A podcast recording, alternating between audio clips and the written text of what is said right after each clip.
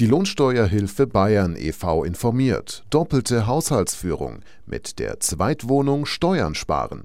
Weite Wege zur Arbeit sind heute keine Seltenheit mehr. Ist aufgrund der Entfernung ein zweiter Wohnsitz notwendig, kann dieser im Rahmen der doppelten Haushaltsführung von der Steuer abgesetzt werden. Darauf macht die Lohnsteuerhilfe Bayern e.V. aufmerksam. Unter anderem können Miete und Nebenkosten als Werbungskosten geltend gemacht werden. Auch Aufwendungen für die gängige Inneneinrichtung inklusive Geschirr und Elektrogeräten werden von den Finanzämtern in der Regel berücksichtigt. Das gilt auch für Fahrtkosten. Einmal pro Woche kann für den Heimatbesuch die Entfernungspauschale in Höhe von 30 Cent pro Kilometer angegeben werden. Darüber hinaus sind auch Kosten für die Wohnungssuche und den Umzug abzugsfähig, sofern sie nachgewiesen werden können.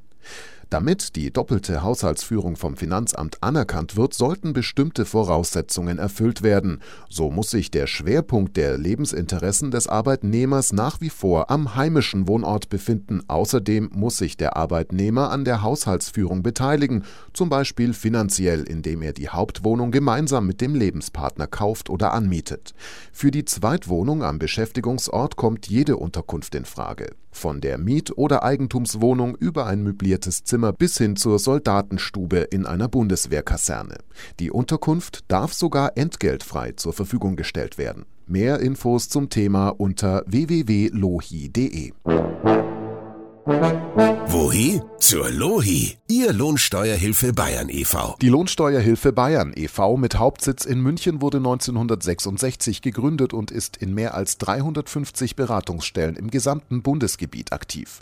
Mit mehr als 500.000 Mitgliedern ist der Verein einer der größten Lohnsteuerhilfevereine in Deutschland. Im Rahmen einer Mitgliedschaft nach 4 Nummer 11 Steuerberatungsgesetz zeigen wir Ihnen alle Möglichkeiten auf, um Ihre Steuervorteile zu nutzen. 96 Prozent der Mitglieder werden in Beratungsstellen betreut, die von zertifizierten Beratungsstellenleitern und Leiterinnen geführt werden